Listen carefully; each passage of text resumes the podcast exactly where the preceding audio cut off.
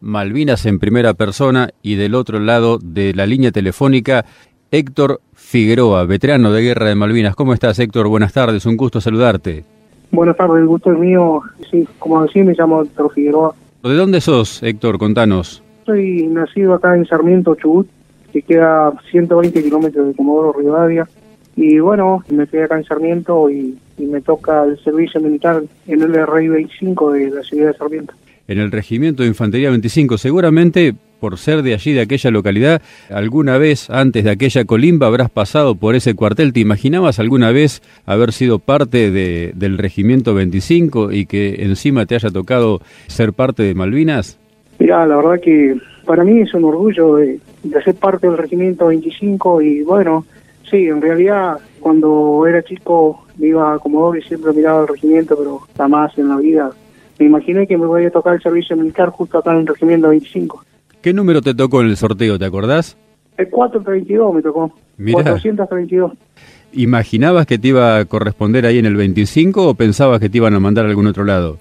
No, en realidad, o sea, no, no, eh, me sale el sorteo y, y, bueno, me sale el regimiento 25, no, yo no me imaginaba para nada. Claro. A nosotros nos incorporan el 2 de, de febrero.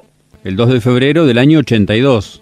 El 2 de febrero del año 82, exactamente. Exactamente. O sea que cuando se produce el 2 de abril tenían muy poquito tiempo de instrucción ustedes, Héctor. Claro, nosotros en realidad eh, teníamos poca intuición, pero sí lo que te voy a decir que nosotros prácticamente del 2, de febrero que lo incorporan, lo llevan a la parte de lo que es el polvorín del regimiento, caminando, que queda cerca a un vivac, y ahí lo tuvieron hasta antes que viajamos a Malvinas, nos dieron mucha intuición, si se de cuenta que no sé, estuvimos casi un mes y medio en intuición, o sea, claro. casi dos meses, sí es increíble la intuición que lo dio, sí. El regimiento 25 tenía muy buenos oficiales y muy buenos oficiales. El jefe del regimiento 25 era el teniente coronel Seibeldín, claro. era un tipazo, un padre para nosotros. Y después, bueno, los oficiales, a mí me toca con el subteniente Apolidano, sargento Primero Ortiz, sargento León, cabo Pereira. Y bueno, se componían con mucho más cuadro el regimiento que en ese momento no me acuerdo de todo. ¿En qué compañía estabas, Héctor? Yo estaba en la compañía A, primera sesión de la compañía A. ¿Y qué rol te tocaba, qué papel te tocaba dentro de la eh, primera sección de la compañía? ¿Eras fusilero? Eh, ¿Qué rol tenías? Era abastecedor de, de lanzacohetes, o sea, de, de, Italaza, ¿viste? Ah, sí, sí. Abastecedor de, de Italaza. Y bueno, éramos tres, éramos tres, era el soldado Cabrera y un soldado de Córdoba y quien te la Figueroa, o Sí, sí, era el, el abastecedor de Italaza, sí. ¿Y el tirador del... ¿Quién tiraba? ¿Quién tenía su cargo el Istalaza? Eh, soldado Cabrera de Río Negro. De Río Negro. Y ustedes eran los, servidores de pieza, digamos, debería ser una cosa así, más o menos. Claro, exactamente, servidores de pieza, sí. Claro. ¿Cuándo pasan a, Malvinas, Héctor, ustedes? Lo incorporan el 12 de febrero y tuvimos el tiempo en el regimiento con mucha instrucción, los nos dieron mucha, mucha intuición y bueno, lo que era el tema de armamento. Te voy a decir, eh, claro, que yo en ningún momento supe que iba a Malvinas. A nosotros no se nos avisa que íbamos a Malvinas. Yo veía el tema del regimiento que no era lo mismo cuando entramos porque era mucho movimiento lo que había dentro del regimiento.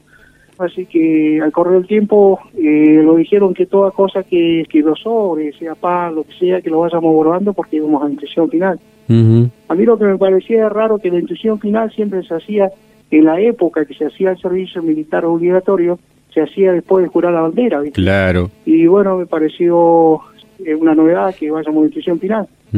Hasta que llega el día que salimos del regimiento como a las 8 de la noche, lo dan la comida y de ahí empiezan a llegar los afortes, lo cargan y se vamos a Comodoro, a kilómetro 8. Cuando llegamos al kilómetro 8 de Comodoro, recién nos avisan de que íbamos a Malvinas, ¿viste? Claro. ¿Qué sentiste cuando te dijeron eso? Yo, o sea, pienso de que todos sentimos una emoción de aquella porque para nosotros iba a ser algo muy grande porque realmente íbamos a entrar lo que es una historia, o sea, claro. a la historia. Eh, así que del 8 lo llevan al aeropuerto, lo cargan los Hércules y de los Hércules desembarcamos en Malvinas. Fue el primer regimiento que se embarca en Malvinas el 2 de abril, ¿viste? Sí. El regimiento 25. Sí, sí cuando el teniente coronel ya estaba allá. el primer regimiento que pisa Malvinas. Y cuando llegaron ahí a Malvinas, ¿qué les tocó hacer? Cuando nosotros llegamos a Malvinas habremos llegado 8 menos 20 de la mañana, o a las 8, no me acuerdo bien la hora, pero lo, claro, nosotros en tiempo de invierno y lo que era ya, lo que es Malvinas, lo que es el clima y eso, es medio parecido a la Patagonia cuando iba acá, ¿viste? Si era frío, era frío. Claro. Lo que sí que en la claridad es muy tarde lo que clara, clara como las 10 de la mañana, nueve y media, depende, ¿viste? Se levanta todo lo que es la neblina y la atmósfera del mar. Así que cuando aclaró, mirábamos y estábamos en una isla, en Puerto Argentino, ¿viste? Sí, sí. De ahí lo llevan, de aeropuerto lo llevan a Puerto Argentino, a Puerto Argentino, caminando. Así que de ahí los tuvieron, quizás tuvimos una semana y media, más o menos una semana, haciendo lo que eran las posiciones. Cuando terminamos la posición, nos instalamos la posición, ¿viste? Claro. Nosotros estábamos en Puerto Argentino, en primera línea de Puerto Argentino, todo lo que era parte del regimiento 25. Claro, digamos, dando seguridad a lo que era el perímetro del pueblo, ¿no? Exactamente, sí, exactamente, porque supuestamente el teniente coronel Seindín pensaba que los ingleses entraban por Puerto Argentino, y se esperaban por ahí que desembarquen por Puerto Argentino, y bueno, no fue así. Claro. Así que para, por ejemplo, el bombardeo del primero de mayo, ustedes habrán sido espectadores en primera fila prácticamente, ¿no? Yo me acuerdo que el primero de mayo empiezan a bombardear a las 5 y 5 menos 20 de la mañana y ahí le dieron casi todo el día y después todo lo que fue naval, ¿viste? Y bueno, fue una experiencia de aquella, porque te digo, prácticamente nosotros estábamos a 500 metros del mar y o sea, todo lo que era la orilla del mar estaba todo minado y bueno, si desembarcaban por ahí prácticamente pienso de que al pisar la mina algo iba a pasar, ¿viste? Claro. Pero bueno, sí, fuimos espectadores y algo que nosotros, por eso yo siempre digo, pienso que todo lo que estuvimos en Puerto Argentino el primero de mayo fue lo, más bravo que pasamos por el primero de mayo, ¿viste? Claro. Que fue el bombardeo y una de las cosas que jamás en la vida se le borra la memoria a uno, ¿viste?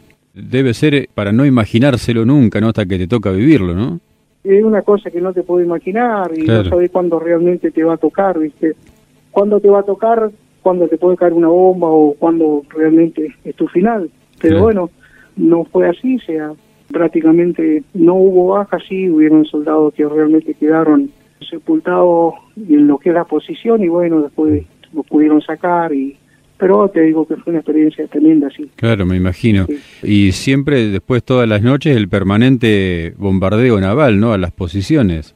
Y sí, nosotros antes del primero de mayo, cuando nos instalamos las posiciones, eh, los primeros tiempos nosotros comíamos dos veces al día y después se fue disminuyendo la comida porque prácticamente eh, ya se sabía hasta la hora que nosotros comíamos y cuando venía el rancho empezaban a bombardear y vos tirabas todo y lo único que hacías cubrirte los oídos y esperar que pase, ¿viste? Claro. Pero bueno, tuvimos suerte que nunca pasó a mayor.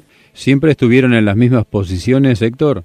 Sí, mira, nosotros casi tuvimos, de que hicimos la posición, que habrán, habremos tardado una semana, casi 70 días 70 días dentro de la posición y mm. fue una cosa que realmente hay que vivir dentro de una posición. Mm. O se zorro, o date cuenta que por ahí uno charla y, y es la pura realidad. Hoy en día nosotros lo que allá pasamos fue mucho frío, mucha humedad y al correr de los años los huesos se sienten, ¿viste? Claro.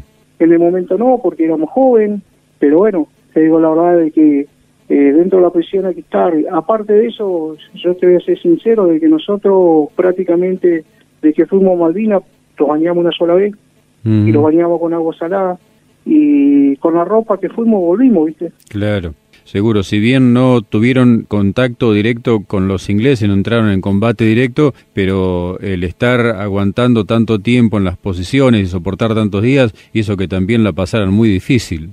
Sí, en realidad sí, soportando frío y bueno, eh, no habla de hambre porque es una guerra, ¿viste? O sea, se pasa de todo. Una de las cosas que yo siempre digo por ahí, nosotros podemos estar agradecidos de que fuimos y volvimos, ¿viste? Acá en el regimiento hay 12 caídos y tengo una que pasa a ser mi segunda mamá, porque todos le decimos mamá, que de acá de, de donde yo vivo a 100 kilómetros o 200 kilómetros y ella mandó a su hijo a hacer el servicio militar y nunca más lo vio, ¿viste? Claro. Por eso yo por ahí rescato de que lo que yo pasé, quizás, eh, más allá de que sea el frío y lo que pasamos, lo que vivimos, yo hoy en día puedo contar realmente lo que lo que yo viví y hubieron pibes que nunca más volvieron a ver a su familia, ¿viste? Sí, seguro. Siempre decíamos, estuvieron ahí en esa posición defensiva, cuando se vienen las tropas que estaban en primera línea, en los montes que rodeaban a, Puerto Argentino y todo, se vienen replegando, ¿ustedes qué hacen? ¿Siguen ahí en las posiciones o también buscan replegarse hacia lo que era Puerto Argentino? el último día salimos temprano, lo llevaban a primera línea, lo llevaban todo a primera línea porque supuestamente iban a entrar en combate y bueno, a mitad de camino nos dijeron que los volamos todo a Puerto Argentino porque se había dado ese fuego, ¿viste? Claro. Así que tuvimos que volver todo a Puerto Argentino. Claro. Sí. ¿Y estuvieron prisioneros por cuánto tiempo ahí? Yo prácticamente llego al continente de 14 que se firma el pacto y eh, hasta el 19 que llego al continente. Claro. Tuve unos cuantos días y te comento más, nosotros para cocinar, un ejemplo, íbamos a buscar el agua con los cascos a donde habían caído la bomba, que es una semejante, te queda un semejante pozo y de ahí esa agua esterilizaba para poderlos cocinar, ¿viste?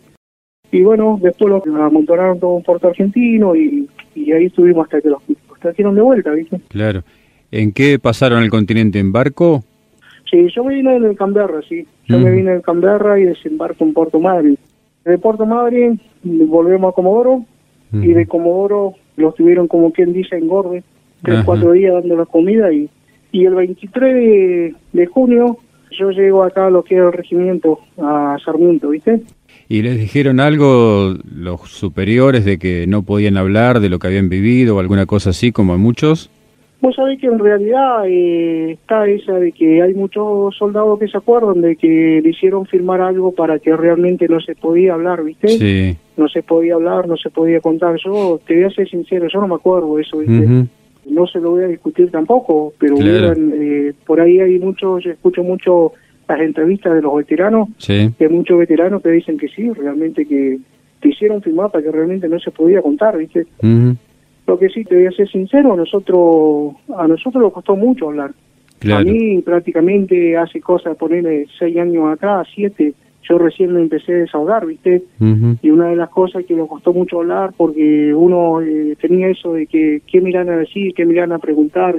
Yo cuando venía de vuelta de Malvinas y al continente, cuando llegamos a Madrid, después de Madrid en Acomodoro, cuando hacíamos los transportes, yo pensaba para mí, ¿qué es lo que me iba a decir la gente? ¿Me irá a echar la culpa a mí? ¿Por qué motivo? ¿Qué me iba a preguntar? ¿Viste?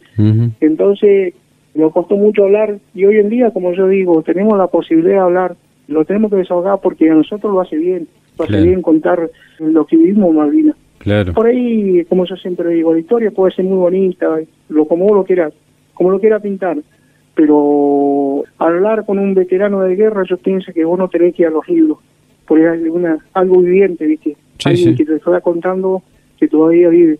Y yo, como siempre digo, tenemos que tratar de contar lo que nosotros vivimos, porque nosotros no sabemos hasta cuándo vamos a vivir. Esta historia se tiene que saber. Pero salir de la boca de cada veterano, ¿viste? Sí, sí, por eso este llamado. ¿Cómo fue el reencuentro con tu mamá, Héctor? Yo en primer lugar te agradezco por tomarte la molestia y llamarme y, yo sé que estas oportunidades no hay que perderlas y te felicito por lo que haces, por los veteranos, por entrevistarlos, porque te den su testimonio.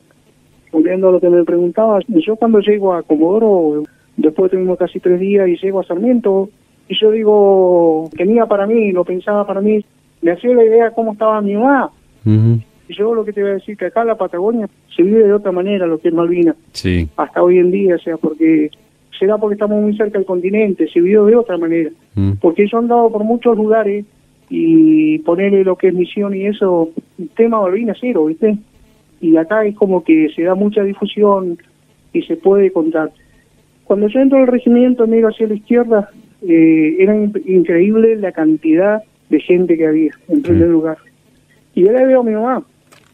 Mi mamá la veo con mi hermana que estaba del brazo.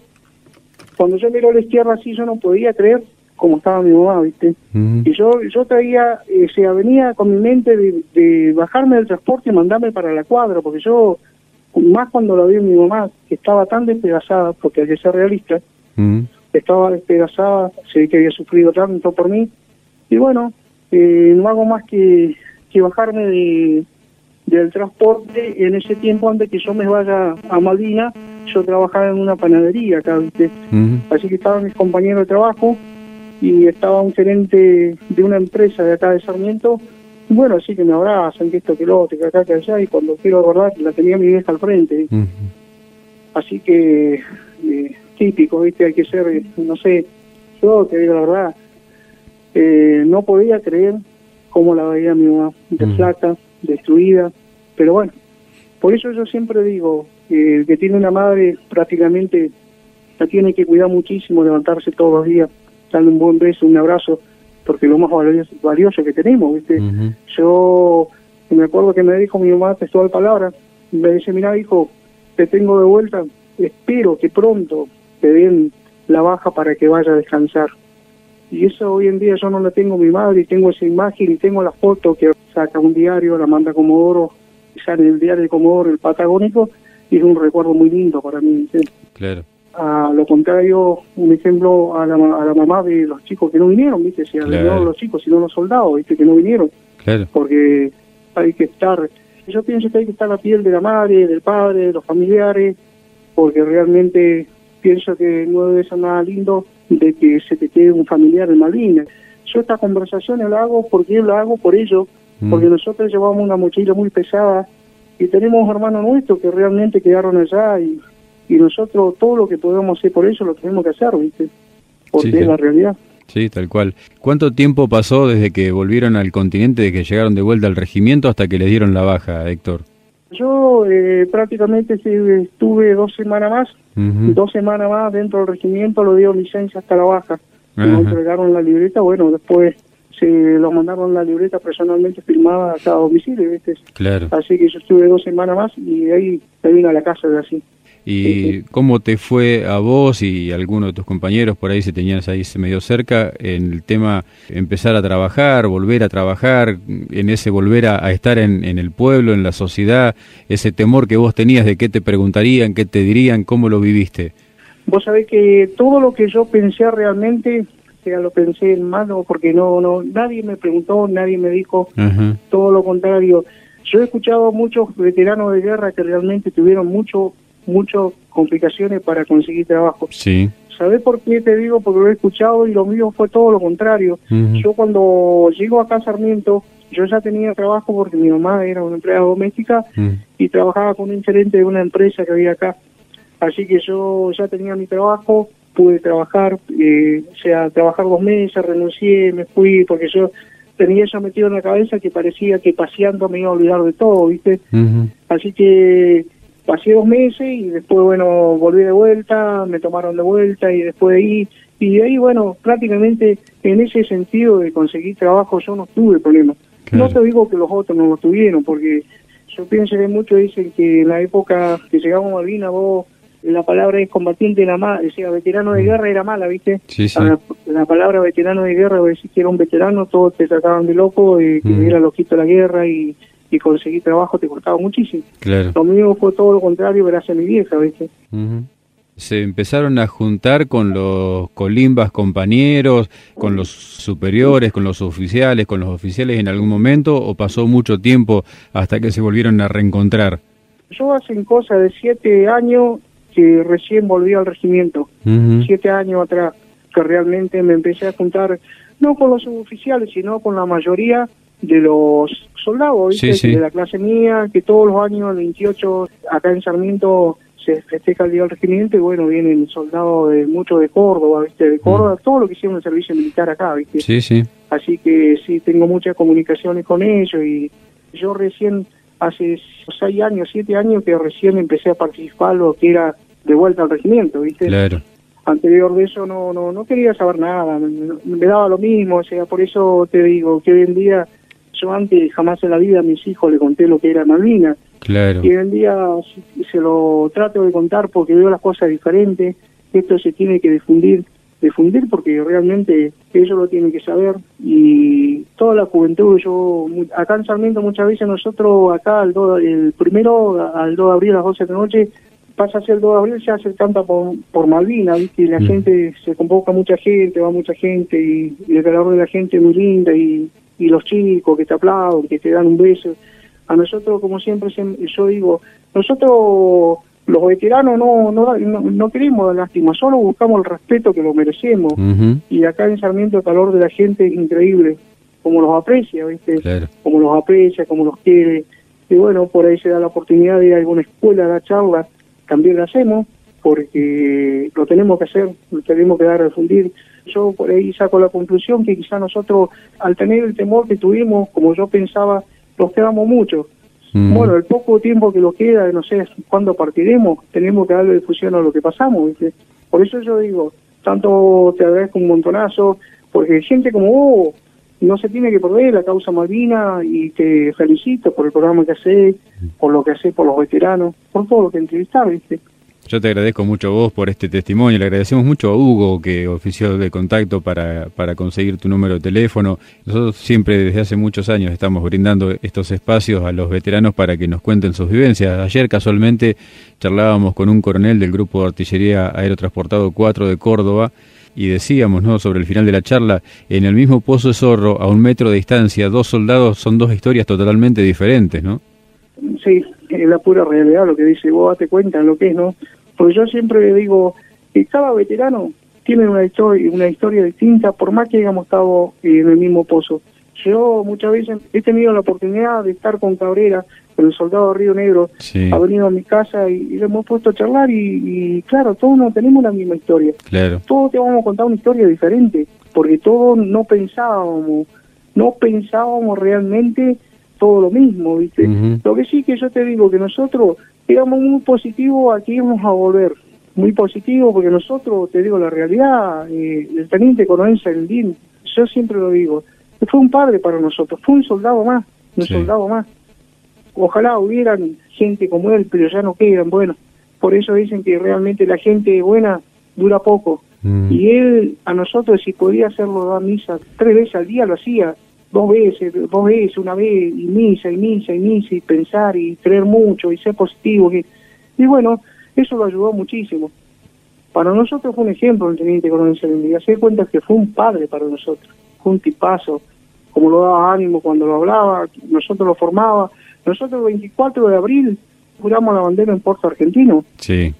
Y él cada vez que lo hablaba lo decía, el día que nosotros entremos en combate, el primero que voy a ir voy a ser yo. Mm. Detrás van a ir mis cuadros, y al último van a ir los soldados. Si caemos nosotros, irán a entrar los soldados.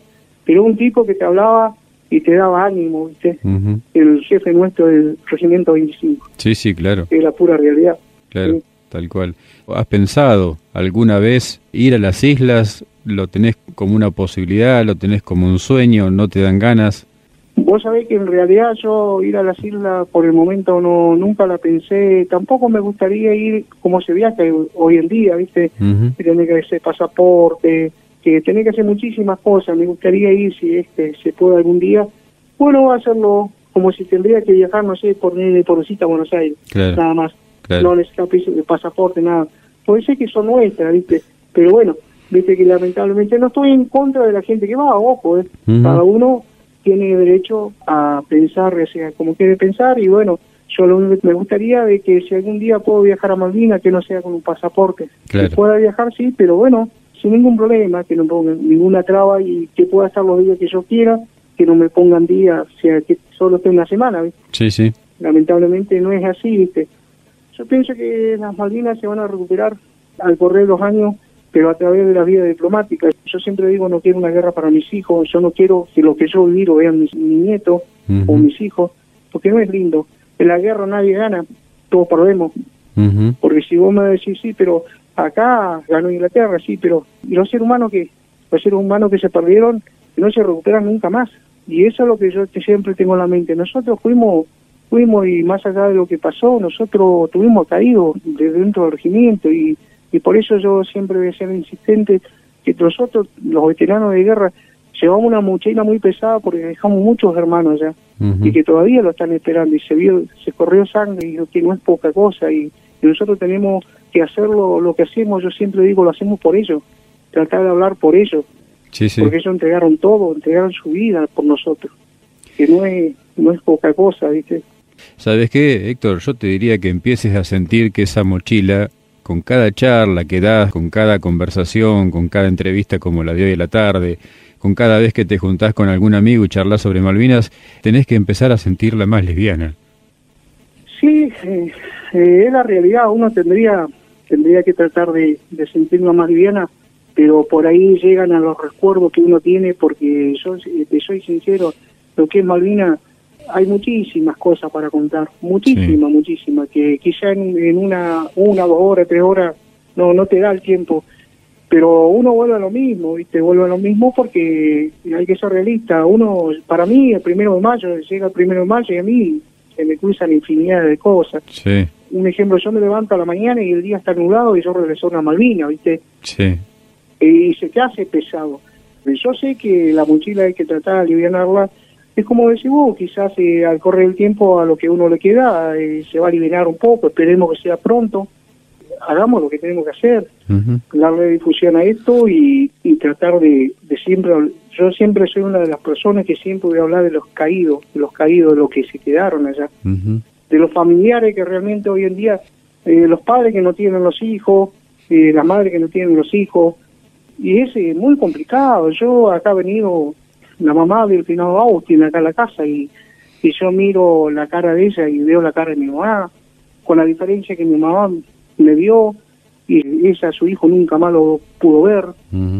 Son situaciones distintas y, y uno la tiene que tratar de, de superarse, como decís vos, en la realidad. Sí, sí. Yo lo único que puedo llegar a agradecer que no tengo secuela, no me quedo ninguna secuela, vine bien, estoy bien lo que sí que por ahí es como todo, ¿viste? Que es como todo veterano de guerra, que uno dice, la mochila que tiene es muy pesada, pero de a poco se va a ir ganando. Sí, claro. tiene calidad, como decís vos. Por eso las entrevistas estas a nosotros nos vienen muy bien, muy bien. Y yo siempre me pongo muy contento cuando alguien te, te llama y te hace una entrevista que vos te podés desahogar, ¿viste? Porque es lo que necesitamos. Por eso te decía hoy, a nosotros nos costó muchísimo hablar, muchísimo, muchísimo y hoy en día que tenemos la posibilidad, lo tenemos que hacer, siempre acordándolo de lo que se quedaron. Lo que nosotros pasamos no se lo deseo a nadie, no se lo deseo a nadie, porque a nadie le deseo una guerra. Pero bueno, yo por lo menos la puedo contar lo que yo viví. Y es como, volviendo a lo que vos me decías, cada veterano de guerra tiene una historia distinta, de la pura realidad. Sí, seguro. ¿Cómo fue empezar a contarle a tus hijos la guerra cómo lo viven ellos de sentir ahora que tienen un papá que fue parte de esta historia tan especial, cómo es el vínculo con esa parte. Al correr del tiempo uno por ahí saca el tema Malvina y trata de explicarlo a los chicos y bueno, los chicos te ponen atención a lo que vos le vas a contar, ¿viste? Mucha atención y te, te escuchan, vos le contás lo, cómo fue.